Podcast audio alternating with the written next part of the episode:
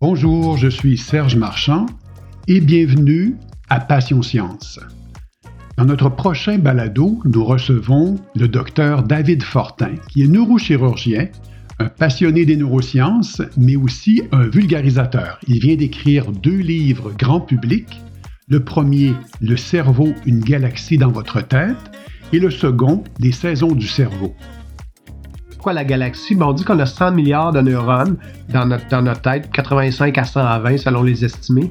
Ben, il y aurait à peu près le même ordre d'étoiles en termes de nombre dans la Voie lactée qui est notre galaxie. Donc le titre vient de là. Euh, on dit que ton, ton, cerveau pèse 3% de ton poids corporel, mais consomme 20% de toute la circulation sanguine. Donc, c'est l'organe de loin le plus vascularisé. Alors, au plaisir de partager avec vous l'origine des passions de David Fortin. À bientôt.